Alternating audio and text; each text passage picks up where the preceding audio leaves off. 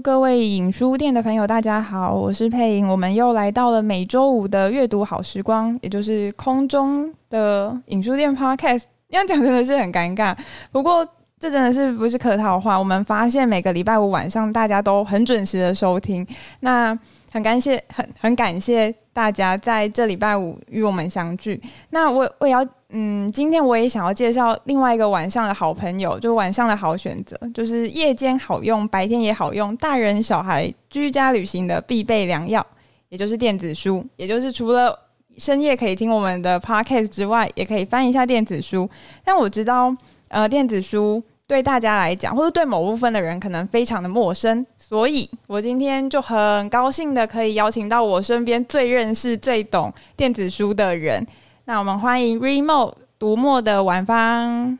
大家好，我是晚芳。因为晚芳今天有机会来这个节目跟大家相聚，空中相聚。晚芳是行销总监吗？对，是的，是的。那嗯，在晚方正式聊阅读器之前，我想要分享一个个人的经验，就是在认识晚方之前，我其实就已经。有接触电子书，大概是在二零一六年的时候。那时候是某一天晚上，我大学在写报告，然后就是报告都要找很多资料。那有一本书，就是呃，我很想要看，但是书店已经关门，图书馆也关门，然后博客来最快也要明天可能下午才拿到书，就非常的紧张。所以后来我就是在网络找找找找找，就找到了电子书。可那时候。我觉得非常的难用，就是那个字就小小的，然后我要放大它又放不大，觉得用起来体验非常的糟糕，所以那个算是我第一次的电子书的经验。那后来也看了其他可以选择的项目，就发现哎，书也不多，所以这到底是一个怎样的产品？就二零一一六年的时候，我还是很很困惑，那不晓得它未来会发展成什么样子，所以我就先放弃了它。就大概是二零一六年我第一次接触电子书的时候。那后来就是到了二零一八年，我又在一个很急、很急的情况下要写一份报告，然后我又开始找，就是找资料，然后那时候又面临到图书馆关门、书店也关、博客来又来不及订的情况，我后来又就是求助了电子书，但这次的体验非常的不一样，就是发现哎，书好像变多，然后也可以放大字，然后缩小字，版面连找资料都很方便。那大概是在二零一八年的时候。而且出乎我意料是它便宜很多，就是除了选择变多之外，它跟纸本书比起比起来，就是便宜大概快，呃，它是纸本书的大概六折。那这个是第二个阶段认识电子书，就是发现它好像不一样了。明明才过了两三年，但是有就是在阅阅读体验上面有很多的改变。那后来是到二零一九年，就是大概在过了一两年之后搬家，然后我书很多，我就发现。我在，我就发誓再也不要买书，因为其实就是搬家整理书是一件非常，就是那些运费都可以买好几本书了。所以那时候我就开始呃去找电子书跟阅读器相关的资料。那从我的人生三个小故事，大家可以发现电子书的三个优点。第一个就是电子书可能以前就是你刚接触的时候，可能不是一个很好的经验，但其实现在电子书已经很不一样了，就是它。不管是界面改善很多，或者是整个呃使用的人口也变多，所以教学也变多，那整个机器的状态也不太一样了。然后第二件事情是电子书很便宜，就是跟纸本书比起来。那第三件事情就是它携带很方便，就是如果你已经书太多到搬家很厌世，那电子书可以解电子书的阅读器可以解决你一部分的问题。那听起来好像我已经蛮懂电子书，但是我也知道就是这种数位科技的产业变化很快，所以今天就是很很很高兴可以邀请到就是产业内的人来跟我们分享。然后今天虽然我是一个摸索过阅读器，也也很常跟客人推荐电子书、电子阅读器的人，但我今天要扮演一个就什么都不知道的读者来问晚芳。那第一题想要问晚芳的是很重要也是很困难的问题，就是电子书它到底是什么？那我们请晚芳来跟我们分享一下。嗯，应该这样讲，电子书其实我我在蛮多地方都分享过电子书这个概念，那很多人呃都会先。问说到底电子书本身是个什么东西？那我反而不会那么倾向先去讲电子书是什么，我比较倾向先回头去想书是什么，书什么样子的东西我们会称称它是书。所以其实从这个角度去思考，就会知道从很久以前开始，呃，书的话就是一个呃内容的集结，它是整理过的一个呃内容的集结。那它是展现成什么样子的形态呢？比如说以前的时候，它可能是写在呃竹简，以前很久很久古早以前，它可能是毛笔写在呃纸上，或者是更早以前是纸竹简，甚至是在更早以前是可能是龟文之类的，像这样子。那它都是一个整理过的文字，然后可以供其他的人去去去阅读。所以从这个角度去思考，我自己反而觉得，呃，书的形式应该也是与与与时代会一起演进的嘛，就是说会因为呃现在这个时时代可能。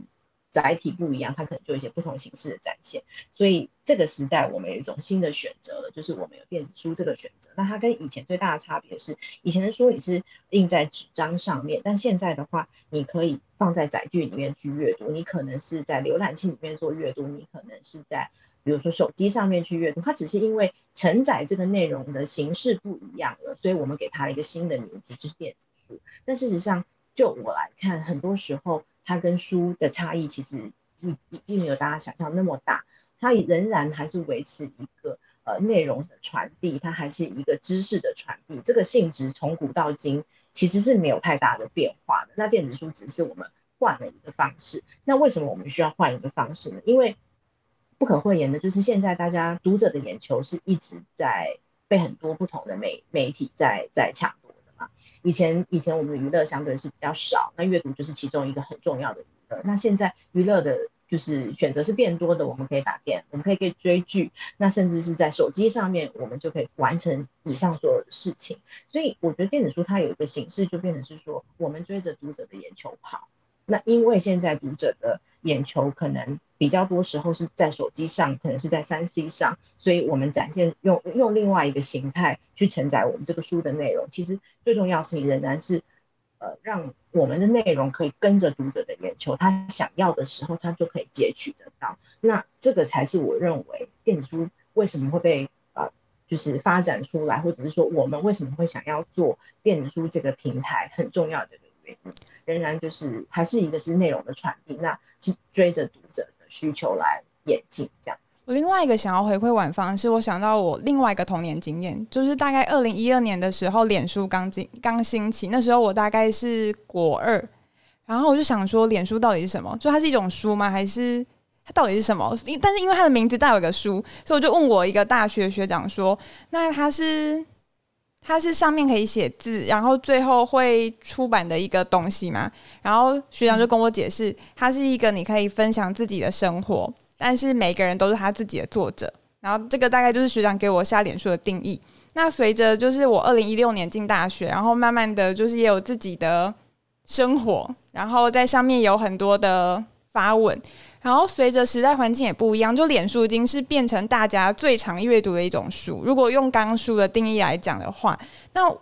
我觉得这件事情其实跟为什么我们在谈阅读时间有很大的关联，是我们时间终究就是这么多。那我们如果把时间花在阅读，可能脸书社群媒体上面，那我们相较的就会花比较少时间在其他的面向。那这个是我觉得一定的。那至于我们要怎么样让大家已经熟悉的阅读习惯转移到其他的媒介，其实是非常困难的议题。那我自己也就是脸书的重度使用者，那我也发现，其实如果从脸书直接转就是电子书的 App，它。它的阅读习惯是类似的，尤其是它可以选择，就是因为电子书它可以选择横排或直排。那我会习惯的把它选书选选成跟脸书一样的设定，就是横排的形式。那它会让我在一样的媒介上面有不同的阅读时间。我觉得刚刚婉芳讲的，让读者，呃，应该说出版者、内容生产者追着。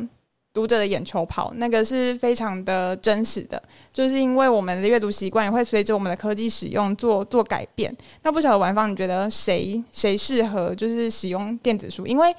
会问这个问题是很多人还是会觉得纸本书有它的情怀在，就是我们需要有一个实体的物品来帮助我们沉淀心灵。但相对的，我也相信有些人可能不是这么。这么着迷于纸本，那你觉得以你的经验来说，谁适合电子书？你会推荐给怎样的人？就是电子书是一个很棒的产品。应该这样讲，我觉得在就我的角度，我当然觉得每个人都需要。好，当然是这样，因为我一定要认为是这样子，我才会来做这一门生意嘛。其实说穿了，它仍然是一门生意。对。但是为什么我有这个？我有这个，我有这个，我认为是这样的，或者是说我我是抱着怎么样的心情去认为每个人都需要呢，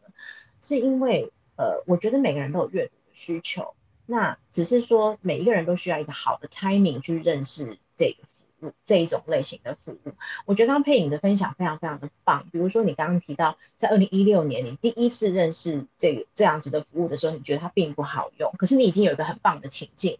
那个情境就是很急吗？非常急急迫的，立刻当下就没有人可以帮我内容。对对对，那你第一次的体验不是很好，那第二次的体验就相对是比较好。那我们家的服务大概是二零一二年成立，那我们一直非常非常希望就是能够破除大家心里面。去思考说，呃，好像电子书不好使用，它可能需要放大缩小啊，不是那么好去操作的这样子的一个一个情境，所以我们当时候在服务设定上面就有设定一些呃基础的呃功能，比如说我们希望字体是流动的，那呃这个就会像呃就会 echo 到刚刚佩颖讲的，你你你最喜欢调动的是呃横排，然后用我猜是卷动，对不对？就是一直往上滑，一直往上滑，其实就是有趣的事情，就是说。呃，当时候我们在开发这个功能的时候，我们同事就是说啊，我们需要开发这个就是卷动的功能。那有其他同事就说，为什么要卷动？卷动就是就是跟其他的那个那个呃服务都一样啊，这个没有输的感觉。可是我们有其他同事，这个中间我们有一些讨论，就同事也有同事认为说，嗯，什么形式不重要，就是现在有读者告诉我们说，他想要用跟他其他的服务一样的形式来看书。所以我们后来我们还是把这个功能就做出来，所以现在配音就可以用横排，然后滑动，一直往上滑，一直往上滑。的确，这个就是我们其中一个呃，当时候开发出来就是要追着读者的新的阅读行为去开发出来的功能。所以为什么我说每一个人都会需要？那他需要是一个 timing，就是说就是这件事情，就是有些时候。你其实每个人都有阅读的需要的，那他可能是觉得纸书能够 fulfill 他这个需要，所以他选择了纸书。但总会有一个有一个 timing 是纸书那个时候没有办法 fulfill 你的需要，然后你只有电子书能够 fulfill 你的时候，说不定这就是我们介绍给你这个新功能、新服务很重很重要或者是一个关键性的时间点。那其实我觉得我们的角色永远都是我们把我们的服务做好，然后我们等待那一个读者的那个情境发生。那我们我的相信，我的相信是，读者只要有一个有一个重要的动力，让他完成第一本书的阅读，让他知道说，其实你在载具上面阅读一本书的感觉，哦，内容的摄取的这个感觉，跟纸书其实差异没有想象中大，而是你有没有足够的 motivation 要拿到那个内容，如果有。你完成了第一本，你就会发现其他差异不像想象中的巨大，然后你就可能有第二本，有第三本。所以其实我觉得这么多年一直在推动电子书，很重要的一个重点就是我们希望能够创造这样子的第一本的经验。有些人的第一本可能是小说，一本因为非常呃曲折，然后情节非常动人。然后扣人心弦，所以他从第一分钟第一个字看到最后一个字，他都完全不能忘怀，所以他可以忘却那个载体的不同，很有可能是这样，也有可能是像佩影刚刚讲的，是因为你在当下有一个需求，你不得不当天晚上立刻马上就要拿到那本书，嗯，所以你可以忽略任何其他载体上的不同，对，也有可能是这样的状况，也有可能是。呃，比如说像我们遇到很多读者，是他到国外去念书，原本他都可以看纸书的，可他到国外去念书，他发现他没有办法再去负担那么高额的，就是呃寄送的成本，所以他为了这个减免寄送的成本，又能够看到台湾最新出版的书籍，所以他开始去使用电子书。我觉得每一个人接受电子书的方式都不太一样，但是只要只要你真的静下心来去完成你的第一本内容，你就会发现。它差异并不是太大，真的不是太大。然后，呃，一个习惯的养成，可能就是从第一本到第二本到第三本到第四本。这让我想到一个我之前接触客人的例子。我那个客人他跟我讲说，他并不是不喜欢读书，他只是觉得以前字都太小，然后他年纪大了，他就是觉得看一些好像很深的内容，然后字又这么小，眼睛就很痛。可是他知道电子书，就好像应该是他的儿子还是女儿买给他之后，他就觉得字可以放大，他就可以看他想要看的书。所以我觉得那个需要的时刻，他是不一定是。以应该说，我们以前都会用纸本书来当做我们摄取知识的媒介，可是它的版型是固定的。那我们不太确定，我们不喜欢这本书，到底是因为它的内容，还是因为它的形式本来不可变动，以符合我的需求？我们不清楚是哪一个影响到我们对于阅读的动机。可我觉得电子书它给我们另外一个机会，让我们开始可以试试看这个内容是不是符合我的需求。就除了是它的内容本身是我有兴趣的，它阅读的过程也是我我觉得舒服的。而且我另外一个客人他是跟我分享，他觉得电子书读起来比较没有压力，因为如果看比较厚的书，你就会觉得啊还剩这么多，就算看了一页啊。还是剩那么多，可是电子书它就是慢慢的会有进度条，然后告诉你说你大概是做到哪一个百分比，但它不会给你很多的压迫，就是说我还有很多书没有看完，所以我觉得电子书它其实它不能说是纸本书的，嗯，替代品，我觉得它比较像是另外一个选择。就是它不是用来取代纸本书，它可能是根本就是跟纸本书不一样的两个商品，然后它面对的是两个不不一样需求的人。嗯，是的，是的。其实这个我自己也有一个很重要的 feedback，就是我觉得我在我女儿身上看到一种新的可能性，就是像像我女儿，她从小因为家里面妈妈做这一行嘛，所以她对她来说电子书是一个基本的，就是生活本来就会有东西。那他会跟同学推荐吗？他会啊，他会，他会。就是，但是我发现最有趣的事情是，他其实后来也爱上纸本书，欸，然后他也会爱上纸本书。那他他在他来看电子书跟纸本书是是完全不同的需求，不同的使用情境。怎么说呢？像他现在这个年纪，他是会收藏很多呃动漫、轻小说的这个年纪，所以他真的非常非常喜欢的故事呢，他会他会先请我买电子书给他。然后他也会去自己存钱买纸本书，哦，为什么？因为纸本书它是不拆装的，它不拆封，因为那个是他很重要的收藏，或者是他会拆封，先打开来自己就是端详一番，然后恭敬的把它合上，然后收起来，仪式感。就是对他来说，对对对，那是一个他自己的很重要的收藏，他可能会想要去找手刷，或者手刷可能有赠品之类的，但是他真的要读的时候。他就会拿起他的手机或者拿起他的阅读器，他随时他想要读任何一个故事，他都可以打开来读。所以他自己是很清楚知道说什么样子的东西他要两种形式都有，哪样的东西他可能只要其中一种形式。那对他来说，这个其实是完全不一样、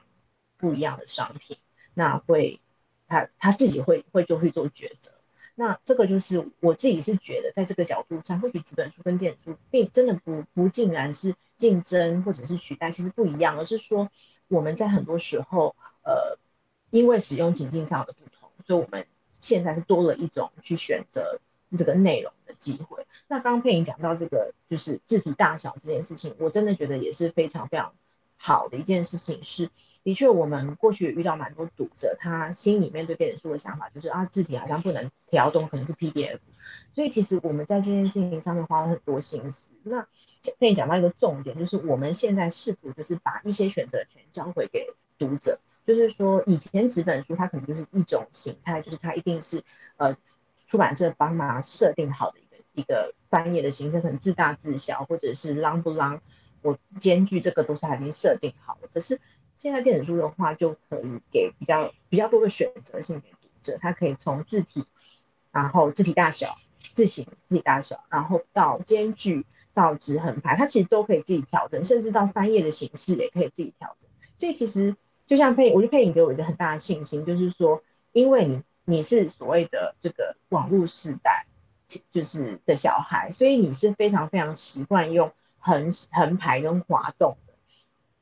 如果纸书没办法提供给你这个，其实对某些人来说，它就会是一个进入障碍。可是变成电子书的话，你就可以用最最熟悉的方式去去翻页。这个就是一个，我觉得就是为内容找到一种新的诠释的方式，这也是非常棒。那我有发现，像我儿子，我儿子在看书的时候，他就是习惯横排，很明显就是因为他从小看网络看这些东西，他太习惯了，非常非常习惯，就是横排，跟英文字一样，就是横排。所以即使比如说我阅读器在他手上是可以直拍，但他仍然仍然就会是选择横排啦。所以我觉得这是一个有趣的现象，就是说在这一个同样的内容形态里面，每个人都可以去找到他最喜欢的阅读的方式，这个是很美好的一件事情，我觉得。而且我突然想到商，商就是商业管理很流行的一句话，叫做“不要不要妄想你能改变你的客人”，就是。客人的习惯是你没有办法改变，你只能去符合他。那我觉得在阅阅读习惯也是，就是我们就已经是在这个环境当中培养起我们吸收资讯的习惯。那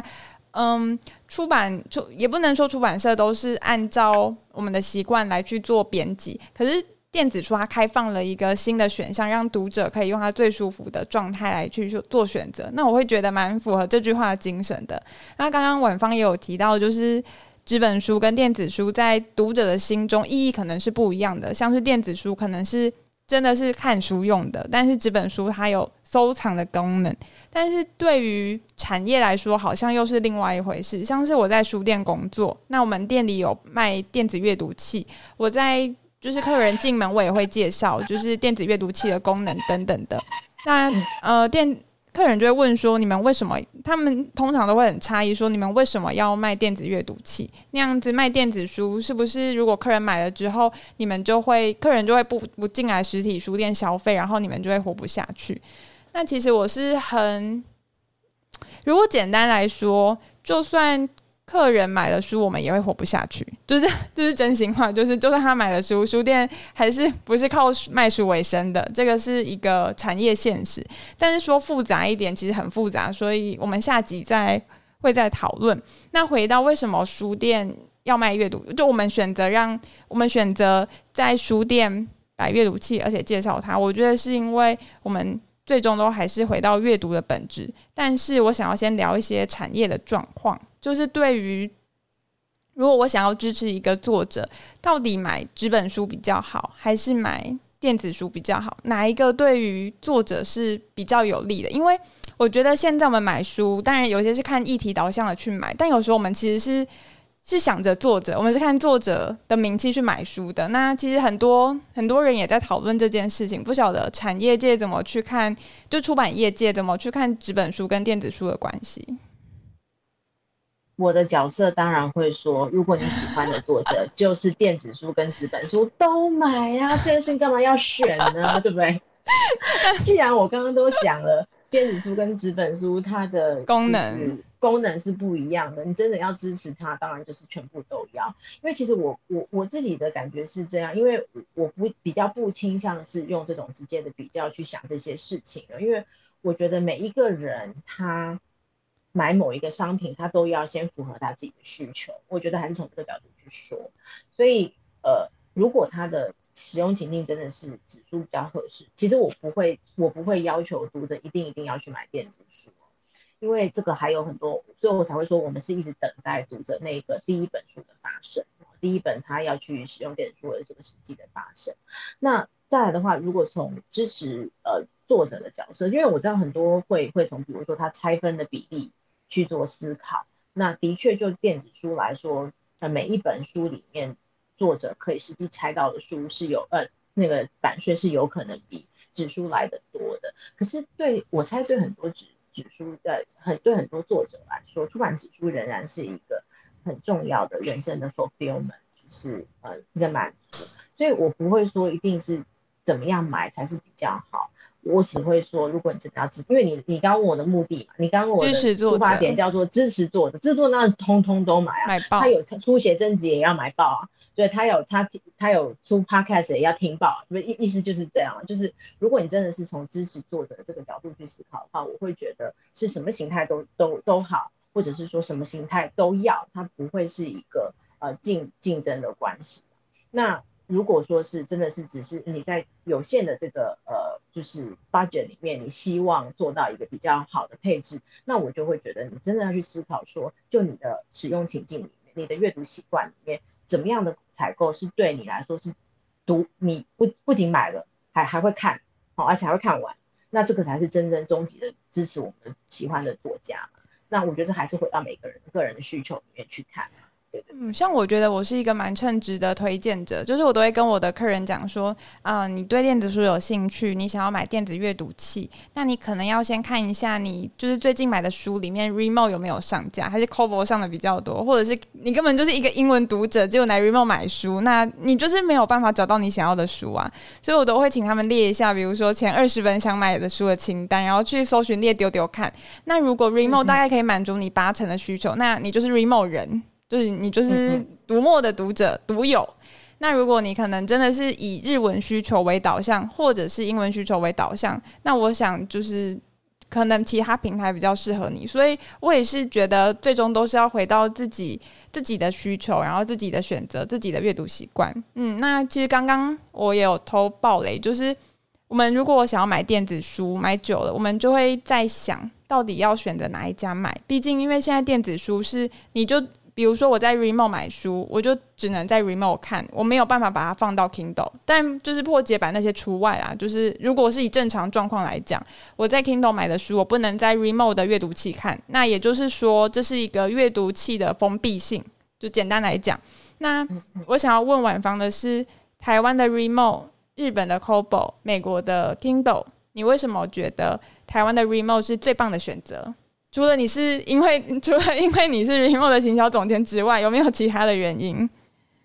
嗯、呃，我先我先说一个前情提要，好啊、就是说为什么为什么呃阅读器或者是说每一个平台，我们都只能阅读自己的自己出，就是在我们站上购买的这个书籍，比如说你刚刚讲到的，我在 Kindle 买的书不能放到 Readmoo 来看，主要就是因为其实这个中间还是有一些版权管理的机制，就是我们为了要。呃，防止盗版，所以其实你可以想象，我们每一本书里面其实都是有一把锁的，就是说，呃，我们要用自己的阅读器，用自己的呃 App，呃，我们才可以取得那个钥匙，把这个书档打开。所以其实这个才是核心哦，就是说，并不是我们真的故意要给读者找麻烦，我一定要变成一个很很大的屏障，让大家书不能搬来搬去。其实这个并不是重。呃，重点仍然是呃，这个是我们跟出版社在合约上面有限制的，就是说我们要做到一定的版权管理机制，让这个呃东西不会被盗版盗走。所以这个其实才是真正的核心。那接下来就要问说，就才会后续才会说啊，如果我今天选定了一家平台，好像就跟着要跟着他走，然后不太能够再搬来搬去。这个呃，那个是前因嘛，才才会有这个后后果。那为什么我觉得 Readmoo 是一个好选择呢？我觉得我自己也是这样期许自己的。就像我们刚刚也有提到，我们是真心想要为繁体中文开发一个属于自己的平台的一个团队，所以其实我们会花蛮多心思去观察台湾读者的需求。所以比如说像刚刚佩颖最喜欢的横排滑滑动翻页卷卷动翻页，是一个我们后来开发出来的功能。为什么？因为就是我们去看读者的需求，有有有读者给给我们这样的 request，然后我们去研究说，究竟这个 request 是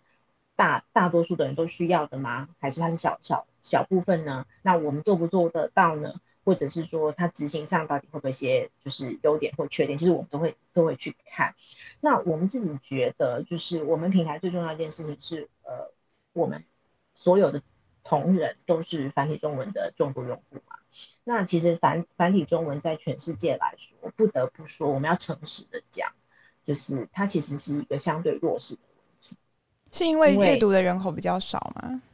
呃，人口比较少啊，然后再来的话，对岸其实非常认真的去推动简体字嘛，所以你其实仔细去思考，就知道说，全世界真的有在使用繁体中文这个文字的地方，其实就是台湾跟香港。好，那大多数假设。你如果说，比如说去你在美国，如果你要学中文，其实他教的都是就都是简体字的，所以其实有非常非常多的需求是繁体中文非常独特的。那如果我们自己不开发，我们实在是没有办法去期待别人会开发。哦，对，就是因为我用使用这个文字的相对是比较少，那繁体中文是相对复杂哦，我们字字非常的多，不像比如说以英文字好了，它虽然有各式各样的就是变化，但是它说出来就是二十六个字。对。它呈现上相对是比较简单，可是呃繁体中文，其实光是最常用的字就是数千上万，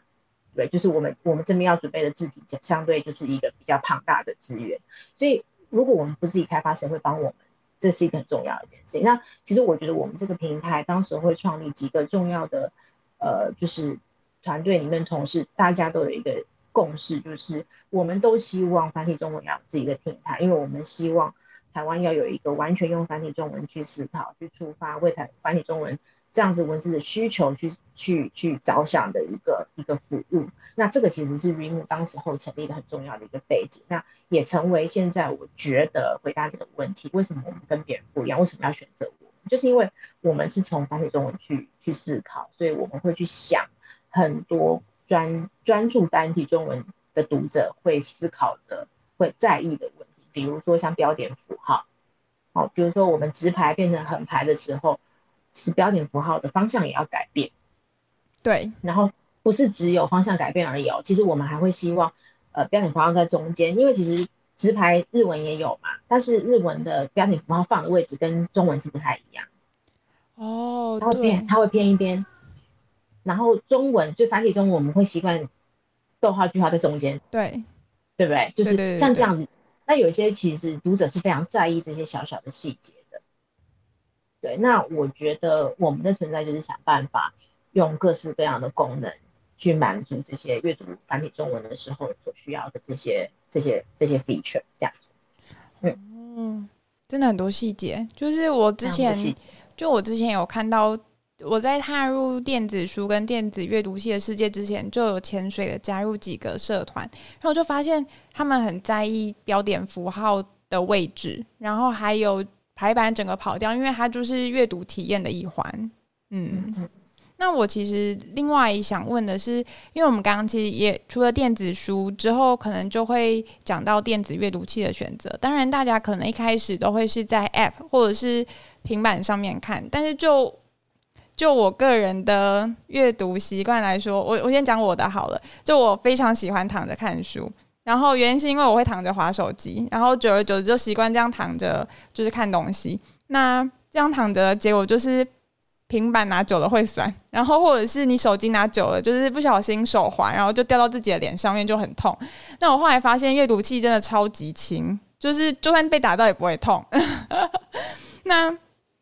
因为有这样的考量，所以我后来慢慢的对电子阅读器的依赖度就提高。那我之前也有就是听过几个客人，比如说她是一个妈妈，那她的需求就是，嗯，她想要在孩子睡觉就哄他睡觉的时候也能看书，但是你要哄孩子睡觉，你就不能开灯，你不能看灯，你就不能看书，所以她的需求就是要有亮亮的书可以看，所以她后来就来买阅读器。就是我觉得选择很多，那。它也有一点小贵，就是可能一台七点八寸算比较中阶的款就要七千五。那我想要问晚芳，你觉得怎样的读者适合用电子阅读器，而非用手机或平板阅读？我觉得我自己的观察，嗯，会需要用到阅读器，很重要的一个关键就是你阅读量，嗯、呃，开始你会你应该这样讲，可能就是你单次的阅读时间是长。然后你会开始觉得，就是呃，手机会让你的眼睛不舒适的时候，我觉得阅读器就会是一个可以去思考的，就是选择了。因为我当然不会觉得说每个人都一定要阅读器，因为那个太不合实际，也有可能，可能他一个一年他买的书的钱就不到。一台阅读器呀、啊，哎、欸，那我想要分享我一个客人，他是一个计量派的做法，就他就说他的均价是这样算的，就是平均一本书是三百五十元，然后大概电子书是纸本书的六折，所以呃，如果我买电子书而非纸本书，我就可以省下四折的钱，大概就是一百四。那也就是说，我买、嗯、我如果想要买的书有超过五十三本，我就大概可以买到一台七千五的阅读器。所以他就开始数家里的书，因为我超过五十三本，所以他就来店里试用。然后我觉得他是一个非常实际的考量，就是从价格面出发，就是他有需求，然后他觉得价格在换算上面他是值得的，然后他做了这样子的选择。所以我我会觉得这个也是蛮个人化的。是是是，但我觉得你这个是一个很好的案例。怎么说呢？因为我觉得很多人也会来问我说啊，文芳，我我要买哪一台机器比较好？嗯，哦，就是假设他已经开始去思考说，就像我刚刚讲，他可能阅读时间比较长，他开始思考一下这个要不要找一个跟纸纸本书体验看起来更像，对眼睛的压力比较少的选择的时候，他就来找我。那通常我会下一个问题，我就问他说：“所以你的阅读的情境到底是什么？嗯，你看的是文字书多，还是你是看图文书多？然后呃，还是说你看的漫画多，然后文字为辅？然后还有就是你有没有带出去的需求？你有没有笔记的需求？然后呃，你的带出去指的是呃旅行这种呢？”爬山这种呢，还是每天坐公车上捷运这种呢？我我觉得仍然回到就是你的核核心的问题是你你你真正的阅读需求，你的阅读的情境是什么？那这就是为什么我们后来会开发很多种不同尺寸的阅读器很重要的一件事情，因为我们就发现每个人会因为他使用阅读器的情境不一样，所以他需要不一样的 device。假设你真的就是每天每天。就是都要阅读，你阅阅读量时间很大，那你希望你无论去哪里，这台机器都要跟着你，那当然就是六寸啊，因为六寸它就是相对是比较好携带，比较轻，然后呃就是一个比较入门入入门的选择。但也会有些人跟我们说，就是嗯，他觉得没有一个实体按键不 solid，他觉得滑来滑去不是心情上面觉得没有被翻到页，对，没有翻到页这种感觉，所以我说他就可能，所以我们就会有一个。类似像这样的就七点八寸的需求，那还有人就会认为说，我就是希望能够屏幕很大，因为必须毕竟到后来我们要面对有一些比较银发族的需求，是它这个字都会放比较大哦，所以当它就是萤幕不够大的时候，他可能一一页看不到几个字，他就要翻页了，那对他来说就是也很困扰啊，就是每天都在翻，一直在翻页，翻一直翻页，那也是。很辛苦，很吃力，所以我们才会觉得要开发大尺寸的，就十点三寸、十三点三寸这样子的选择。那当它字体放放大的时候，它还是可以维持一页读足够多的字数。那当然，在十寸、十三寸的话，我们还会有一个笔嘛，所以它可以做其他的做笔记啊，可以自己再开 PDF 啊，这些就是比较。呃，就是一个附加性的服务了，就是说不是只有阅读而已，你还可以拿这个 device 做一些其他的工作，对很多人来说是蛮重要，因为我们就遇到蛮多，比如说像律师，他可能会有一些啊，法律文件，看资料，对，看资料、论文或者是写，就是看这些呃状子的一些需求，那可以开直接开 PDF 就可以解决它蛮多蛮多问题，因为我们甚至之前还有读者问我们说。呃，就是他他想要把阅读器当成是呃放乐谱哦，放乐谱，十点三寸很适合，对对，十十点三或十三点三很适合放乐谱。他甚至会来问我说，那我能不能外接那个那个什么蓝牙的脚踩的翻页器这样子？它就是可以一边一边演奏一边翻页这样子。那其实这些需求我们都收到了，那我们能能提供，我们会想尽办法来提供。那这个其实完全就是看。真的读者的需求，他他真正阅读的情境是什么？那我们是透过这个理解他的阅读情境去推荐他合适的。所以我自己没有那种说哦，买一台它就是否是有某某一台就 fulfill 所有人的需求，我觉得很难。我觉得这个部分还是要回，也还是老话一句回回到每个人的使用情境里面，就是没有最好的一一一台机器，只有最适合你的一台机器。这个是我常常常常在讲。那我必须夸奖我自己一下，就是虽然这样讲有点奇怪，但是我每次在跟客人讲，我都会劝退他们。像我之前拒绝过一个客人买阅读器，那原因是因为他跟我说他的需求是要看瑜伽解剖的书。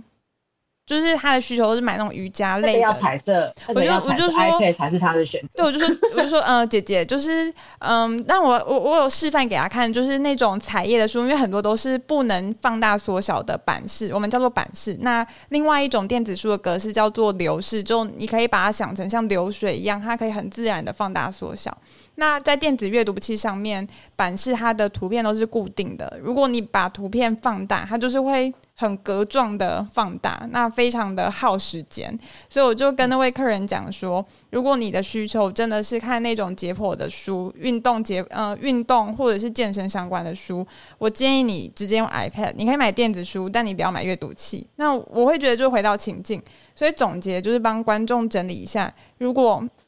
其实我也是那样跟我的客人讲的啊，就是如果你想要买电子书或电子阅读器。你就想两件事情。第一件事情就是你想买的书到底哪一个平台最多？到底是 Readmoo 以繁体中文为主，还是 Kobo 日文中文，或者是 Kindle 英文？到底是哪一个最多？那比如说 Readmoo 的书已经很多，那好，那你挑 Readmoo，那你买了 Readmoo 的软体。呃，或呃，Readmoo 的电子书，或是它的阅读器。那接着你要想，你是在什么情况下会使用？你是只是想要通勤划手机的时候，想要不滑脸书，想要用阅读器来取，想要用电子书 App 来取代这段时间，还是你是真的觉得眼睛痛到想要换更舒服的纸面？那这个。要交由自己去评估，所以第一个是你喜欢的书到底在哪个平台居多，第二个是你到底在什么情况的时候会使用它。像我个人来讲的话，我会因为爬，我很喜欢爬山，那爬山都要开很久的山路，大概都是一个小时起跳。那我发现我看手机会晕车，但是我看电子阅读器不会。所以这就是我的使用情境。那也欢迎大家可以就是仔细的挖掘一下自己究竟在什么时候最需要阅读，或是希望在哪个时间填上阅读的时间。那这个是嗯，希望可以分享给观众朋友的。那我要用这一段来证明我刚刚真的说的没错，它真的是居家旅行的必备良药。就是你带着出门，你真的一次可以带走好几本书。诶，就算是。好，假设你去爬山，就是讯号很差，你也可以先把电子书下载好，然后离线阅读，就是也超级方便。那就是，嗯，很很，我觉得那是很真诚的分享，希望我的声音有传达给大家。那最后就是，Re，呃，我对 remo 的另外一个印象，除了是你们的技术修正很快，就是从我第一次接触阅读器体验很差，到后来越来越好，然后产品也越来越多，尺寸阅读器的尺寸也越来越多之外。你们也超会办线上活动，就是我记得我小时候，就是大概大学的时候，就看到怎么会有叫做阅读马拉松，就是它是一个很多人很热闹的感觉，然后又有目标的阅读，就觉得哦，是一个很很很认真的卖书的平台。那就是除了阅读马拉松之外，你们还有一些很很酷，就是跟出版社的合作。那想要请晚芳，就是。业配一下你们最新就是最近的重呃最最新的重点活动有哪一些？嗯、我们现在正在进行中，到八月三十一号的是那个呃，就是呃，动漫轻小说的这个马拉松。那其实我们有一些，其实我们每一年大概就是有一些马拉松都是固定会会进行的。我觉得这个就是其中一个，就是漫画漫画轻小说的这个马拉松。然后据说我们接下来还会有一个推理的马萨马拉松，哦，之之后会再上线。然后这两天其实我觉得很多人很多人真的是我光是我自己就收到非常多朋友的来讯，都在问《沙丘沙丘》这套书。好，那我应该可以跟大家先就是呃说明一下，我们九月一号会上线。九月一号会开卖，对，所以其实我们会花蛮多时间去想办法去帮读者争取到他们喜欢的书籍的啦。那就是马拉松其实是一个方式，这个我也会觉得也是有趣，因为我们那时候在想阅读这件事情有什么样可以让大家呃一起一起能做，我们就后来想到就是用阅读时间，就是因为呃这个也是电子书的好处，就是我们以前其实书卖出去之后，我相信很多。作者啊，或者出版社也是不太清楚知道读者有没有读书嘛。就是电子书的好处，就是其实我们至少可以知道，虽然这都是匿名的，但是我们至至少可以知道说，哎、欸，读者其实有读或没有读这样子。那阅读时间就是一个很好的就是起点，我们把这个时间累积起来，它就会有一个大家一起来参与这样子的一个心情。所以这个就是当时候为什么会开发这个阅读马拉松。那其实我们一年蛮多时间都会有这样子的活动。那接下来就会。呃，其实九月、十月其实就会马上就是我们接下来的那个周年庆的活动，大家应该同同事就是应应该大家也都会蛮期待的。那也欢迎大家一起到我们站上来玩。我记得这些活动都会有搭配的折扣，比如说什么两者两本七五折啊，或者三本诶两本七八折、三本七五折等优惠不等的优惠。那我觉得。这样子马拉松吸引人的，除了是价格的折扣之外，另外一个其实是拓展视野。那相信很多来我们书店听 Podcast，嗯，来书店参加活动或者在线上参与我们的听众朋友，很多都是想要知道自己视野以外的书。那我觉得 Readmoo 的阅读马拉松最酷的是每个月就一个主题，那一个主题下面有四到五个第二层的主题，比如说，如果这次的主题是台湾好了，那可能